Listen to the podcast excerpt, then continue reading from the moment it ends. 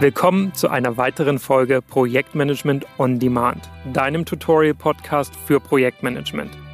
Egal ob du Einsteiger bist oder schon ein wenig Projektmanagement-Erfahrung hast, hier findest du auf jeden Fall super viele nützliche Informationen, Inspiration und vor allem Dinge, die du direkt an die Hand bekommst. Für dich und deine Projekte. Hier erfährst du Folge für Folge, Thema für Thema, worauf es im Projekt ankommt wie Projektmanagement richtig Spaß machen kann und wie du andere in deinem Team dafür begeisterst. Mein Name ist Chris Schiebel. Ich habe mittlerweile über 15 Jahre Projektmanagement-Erfahrung aus den verschiedensten Branchen und auf zwei Kontinenten sammeln können. Und heute bin ich als Trainer, Coach und auch Berater im Bereich Projektmanagement unterwegs. Dabei unterstütze ich Unternehmen genau wie Einzelpersonen, wie sie bessere und vor allem zeitgemäße Wege finden, erfolgreich Projekte zu managen. Und nun wünsche ich dir ganz viel Spaß. Los geht's! Das Thema Änderung ist wahrlich mächtig. Nach nun drei Folgen zu den Grundlagen und dem Grundverständnis gibt es jetzt das ganz konkrete How-to für dich. Nach all dem Was und dem Warum folgen nun das Wie genau und was wenn. Wir gießen also all dein bis hierher erlangtes Wissen zum Thema Änderung von Anforderungen in einen sieben Schritte Ablaufplan für dein Projekt und erarbeiten uns so ein Schema zum erfolgreichen, strukturierten und systematischen Umgang mit Änderungen im Projektverlauf. Das ist das Wie. Das Was wenn heißt dann, dass du und ich gemeinsam beleuchten, wie das passend zur jeweiligen Projektgröße aussehen kann. Denn was wir nicht wollen, da gibst du mir sicher recht, ist, dass du und dein Team nur noch Änderungen und kein Projekt mehr managen. Ich, soweit kennst du mich mittlerweile, stehe da absolut auf Pragmatismus und habe selbst erlebt, wie zu strenge und zu starre Prozessvorgaben ein Team auch überfordern können. In dieser und der nächsten Folge beantworten wir daher folgende Kernfragen. Nummer eins: wie genau managst du jetzt Änderungen, also jetzt ganz in echt, Schritt für Schritt? Nummer zwei, was ist die Regel, der Standard und was sind die Ausnahmen zur Regel? Kernfrage Nummer drei, wie lässt sich das je nach Projektgröße skalieren? Und Frage Nummer vier, was genau ist deine Aufgabe als Projektleiter oder Projektleiterin, beziehungsweise was genau trägt dein Team bei? Die Antworten auf diese vier Kernfragen habe ich wieder über zwei Folgen verteilt, damit jede einzelne greifbar, kurz und prägnant auf dem Punkt für dich bleibt. Und damit jetzt auch schon genug der einleitenden Worte. Auf geht's zum konkreten Umgang mit Änderungen in deinem Projektalltag. Bist du bereit? Yes, die Einstellung lobe ich mir. Dann direkt rein in dein Projekt. Egal, ob dein aktuelles Projekt klein und kurz oder groß und komplizierter Natur ist, die sieben zugrunde liegenden Schritte der nachfolgenden Methode sind immer gleich. Die Herangehensweise, die ich dir mitgebracht habe, ist also allgemeingültig und unterscheidet sich je nach Projekt lediglich dahingehend, wie umfangreich jeder einzelne der sieben Schritte ist. Sehen wir uns alle sieben der Reihe nach an. Schritt 1. Zunächst nimmst du, nehmt ihr einen Änderungswunsch oder Änderungsantrag oder im Englischen Change Request entgegen. Das kann sehr formalisiert erfolgen, wie das Wort Antrag schon sagt, und das ist auch gut in komplexen Umgebungen. Warum? Darauf schauen wir im Verlauf der Doppelfolge noch im Detail. Das muss aber gar nicht so kompliziert sein sondern kann auch ein simples Telefonat, eine E-Mail oder das hast du mal eine Minute Gespräch zwischen Tür und Angel sein. So ein Änderungswunsch kann den Weg also auch reichlich informell zu dir finden. Das ist Schritt eins. Zu beachten ist, dass dieser Änderungswunsch prinzipiell von jedem deiner Stakeholder im Projekt kommen kann. Also von deinem Kunden, deinem Auftraggeber, von Lieferanten, genau wie auch mitten aus deinem eigenen Team oder sogar von dir selbst. Häufig entstehen Änderungswünsche nämlich auch aus Projektstatus-Meetings heraus, weil der Status deines Projekts eben gerade nicht okay ist und nachgesteuert werden muss. Dem Thema Projektstatus-Meeting Dem widmen wir uns übrigens in Folge Nummer 28. Jetzt weiter mit Schritt 2. Da geht es darum, den Änderungswunsch sauber zu erfassen bzw. zu dokumentieren und zu verstehen. Schritt Nummer 2 ist also extrem wichtig, um Transparenz zu schaffen. Erinnerst du dich daran, was wir in der vergangenen Folge Nummer 25 als weg von hin zu um zu beschrieben haben? Genau darum geht's. Und alle relevanten Personen sollten diesen Änderungswunsch transparent einsehen können und der Änderungswunsch selber sollte auch von allen verstanden werden. Also was gewünscht ist und warum. Das Warum wird gerne mal weggelassen oder unklar ausgedrückt. Mein Hinweis deswegen an dieser Stelle besteht darauf, denn erinnerst du dich an die vierte Facette einer jeden Änderung? Yep, ganz richtig. Jede Änderung kostet Energie. In deinem Projekt bedeutet das, es braucht einen Invest. Entweder von Projektzeit und Projektbudget, aber mindestens Arbeitsaufwand, um die Änderungen zu dokumentieren und zu kommunizieren. Und diesen Extraaufwand, für den musst du wahrscheinlich jemanden motivieren. Und wie soll das gehen, wenn der Sinn und Zweck der Änderung im Verborgenen bleibt? Lässt man das Warum weg, folgt ein stumpfes Ausführen von Anweisungen und so sollte es wahrlich nur unter enormem Zeitdruck laufen oder dann, wenn Menschenleben auf dem Spiel stehen und Schaden abgewandt werden muss. Was in Krisenprojekten oft der Fall ist, in allen anderen Projekten sollte es aber statt um Law and Order, was reine Befehle empfangen und umsetzen entspricht, um echte Zusammenarbeit gehen. Ist der Änderungswunsch soweit im Kasten, dann folgt jetzt die darauf aufbauende Analyse. Das ist Schritt 3. Hier findet auch die Beurteilung statt, also welche Auswirkungen die Änderung voraussichtlich hat. Und diese Analyse kostet Aufwand, obwohl noch nichts beschlossen wurde. Diesen Aufwand unterschätzen die Bittsteller oder Bittstellerinnen eines Änderungswunsch gerne mal. Dann wird nach x Szenarien und Simulationen der Auswirkungen gefragt und überdies gänzlich vergessen, dass währenddessen all diejenigen, die an der Analyse beteiligt sind, nicht an ihren ursprünglichen Arbeitspaketen weiterarbeiten können. Es ist also fast wie ein temporäres Abziehen der jeweiligen Ressourcen vom Projekt. Also Achtung, wenn du das Gefühl hast, dass aktuell zu viele und zu, sagen wir, sinnbefreite Änderungswünsche das Team und den Fortschritt im Projekt blockieren, dann stehst du als Leiter oder Leiterin des Projektes in der Bütt. In der Bütt, das Team hier zu schützen und Filter einzubauen. Wie das genau aussehen kann, das schauen wir uns noch im Detail an. Für alle drei der ersten sieben Schritte gilt, ein essentieller Bestandteil ist auch das Verhandeln. Um dich gedanklich auf solche Änderungsverhandlungen vorzubereiten, kannst du dich grob an den folgenden Fragen orientieren. Muss die Änderung jetzt sein? Ist der Wunsch schon durchdacht genug? Lässt sich damit das Ziel besser erreichen oder der Wert des Ergebnisses erhöhen? Und ist der Kunde bereit, für diesen Mehrwert auch zu bezahlen? Die Fragen sind wichtig, denn in Schritt 4 wird dann entschieden, ob die Änderung berücksichtigt wird oder nicht. Hier schaut ihr euch ganz genau die Analyse an, wägt ab und fällt eine Entscheidung. Go oder No-Go. Wenn Go, in welchem Umfang? Teilweise Umsetzung oder komplett wie gewünscht? Und bis wann? Mit welchen Mitteln?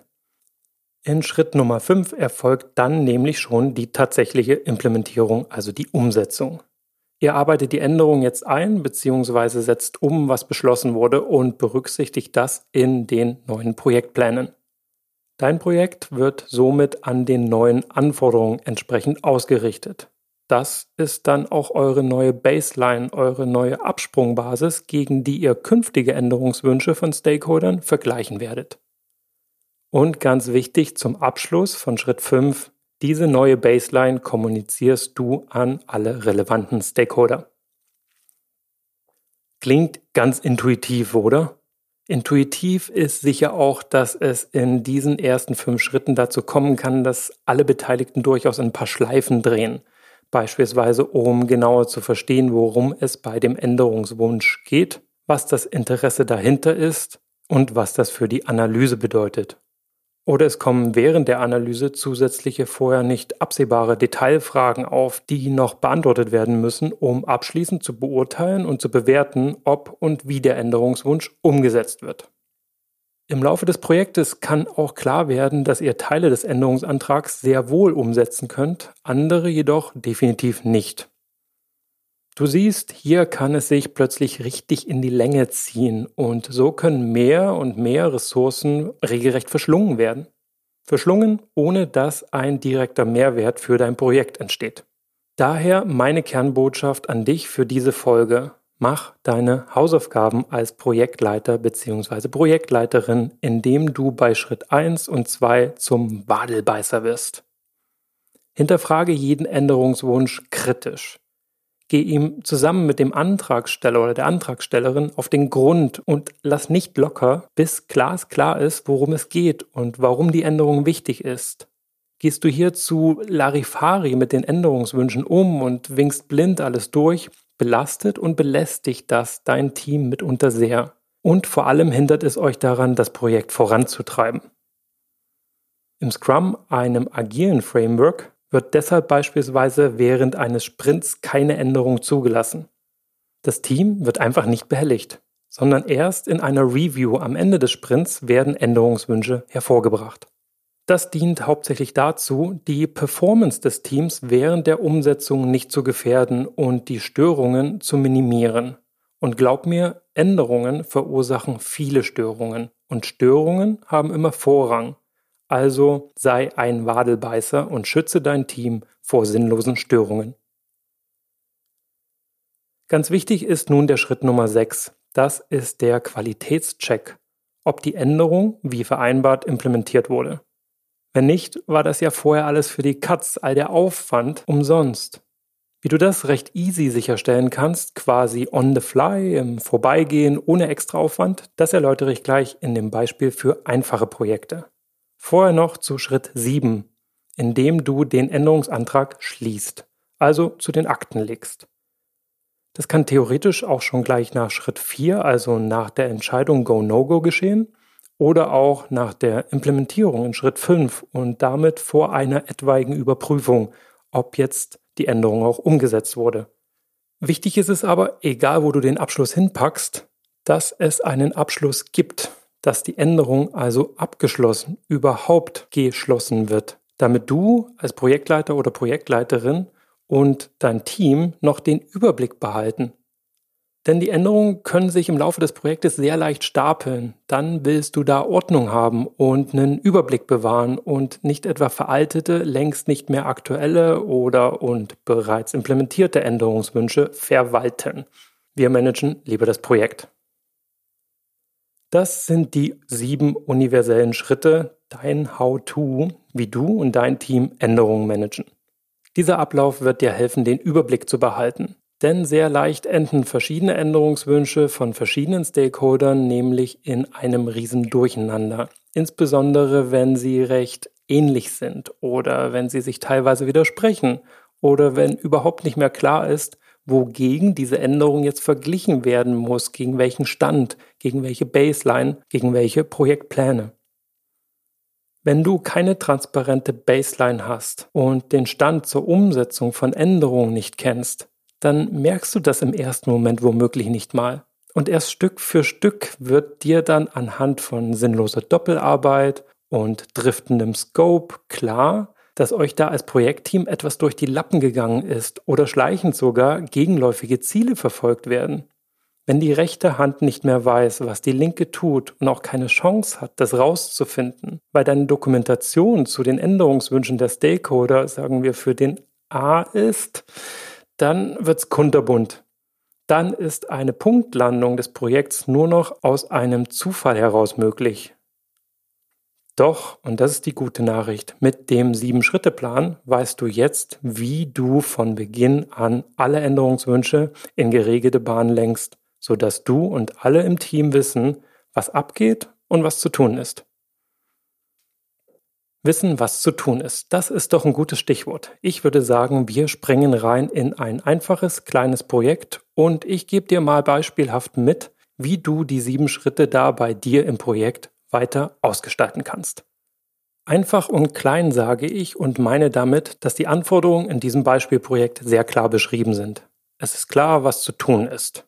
Das Projektteam hat ein gutes und auch gemeinsames Verständnis darüber, welcher Lösungsweg verfolgt wird und alle haben im Wesentlichen ein einheitliches, gemeinsames Verständnis zum Projektauftrag.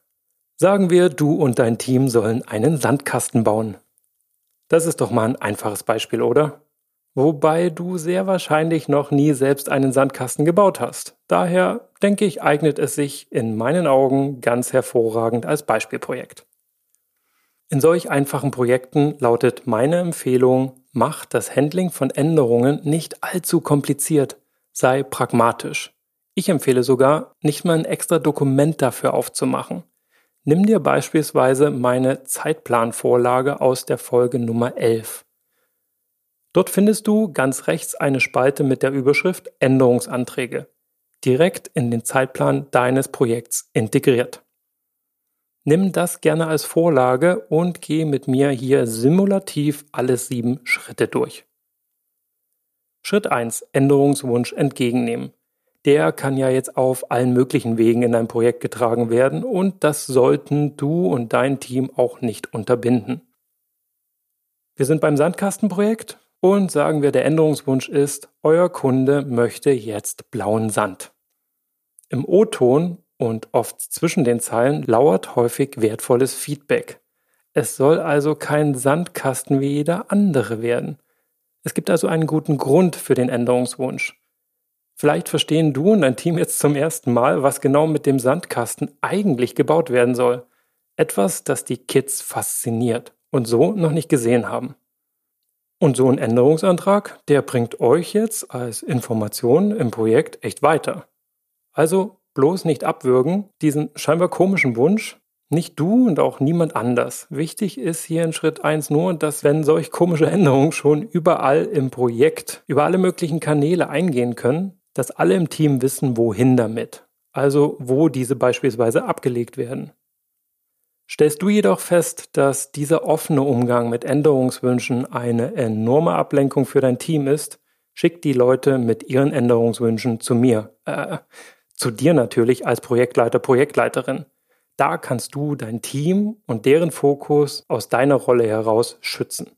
Du bist dann sozusagen die erste Hürde, die jeder nehmen muss, wenn er etwas ändern möchte am Projekt. Damit zu Schritt 2. Wie könnt ihr das jetzt pragmatisch dokumentieren?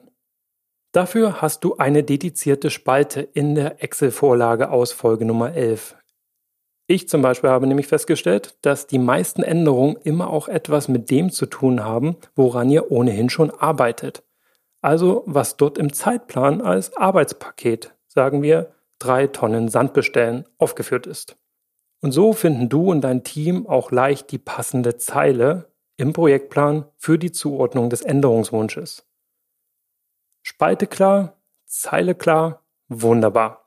Dann dokumentiert ihr in diese Box den Änderungswunsch hinein. Trag hier am besten auch gleich ein, wann die Änderung eingegangen ist und von wem sie kam. So stellst du von Anfang an Transparenz her. Schritt 3 ist nun die Analyse. In einfachen Projekten habe ich es so gemacht, dass ich diese Änderung mit ins wöchentliche Projektteam-Meeting genommen habe, beziehungsweise dort auf die Agenda gesetzt habe und sie damit zur Sprache kam. Spätestens hier wird also das gesamte Team von dem Änderungswunsch informiert, davon erfahren, dass der Sand im Sandkasten blau sein soll. Und gemeinsam bewertet ihr dann diese Änderung. Meist habe ich mir zuvor bereits selbst dazu eine Meinung gebildet und mit den betroffenen Personen sprechen können. Selten gab es dort im Meeting also echte Überraschungen. Wenn der blaue Sand dreimal so viel kostet wie der normale, dann wussten wir das schon vor dem Meeting. Sollte das Meeting für die Bewertung dennoch nicht ausreichend Zeit bieten, um beispielsweise herauszufinden, ob das irgendwie im bestehenden Projekt unterkommt, dann vereinbart gerne, wer sich um die Bewertung kümmert und bis wann das Team zu den prognostizierten Auswirkungen der Änderung Informationen bereitstellt. Denk bei unserem Sandkasten beispielsweise an Dinge wie Lieferzeiten oder ob der blaue Sand gesundheitlich unbedenklich ist. Der oder die jeweiligen Fachexperten in deinem Team kümmern sich dann um die weitere Beurteilung. Die Analyse selbst, wie du siehst, kann ganz verschiedener Natur sein, je nach Thema bzw. Inhalt deines Projektes. Wichtig ist allerdings, dass du und das Team stets einen Blick auf Zeit, Kosten und die Qualität des Produktes haben und ob ihr im Projekt dafür überhaupt die Ressourcen, also die Leute, das Know-how und die finanziellen Mittel habt. Denn was nützt die beste Änderung, wenn ihr nicht alles habt, um sie in die Realität umzusetzen? Im vierten Schritt haben wir dann gemeinsam im Teammeeting entschieden, ob wir die Änderung akzeptieren und wenn ja, ob in vollem Umfang oder eben nur teilweise. Das macht mit dem blauen Sand jetzt nicht viel Sinn, sonst würde der sich ja vermischen und dann ist er eben nicht mehr blau. Doch du weißt, worauf ich hinaus will.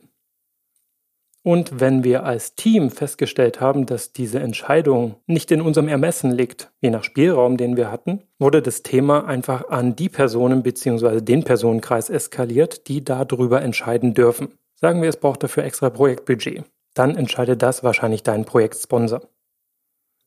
Die Entscheidung selbst, und das ist mein Tipp für Schritt Nummer 4, die Entscheidung haben wir dann in der gleichnamigen Spalte weiter links in der gleichen Zeile des gleichen Excel-Dokuments aus Folge 11 dokumentiert.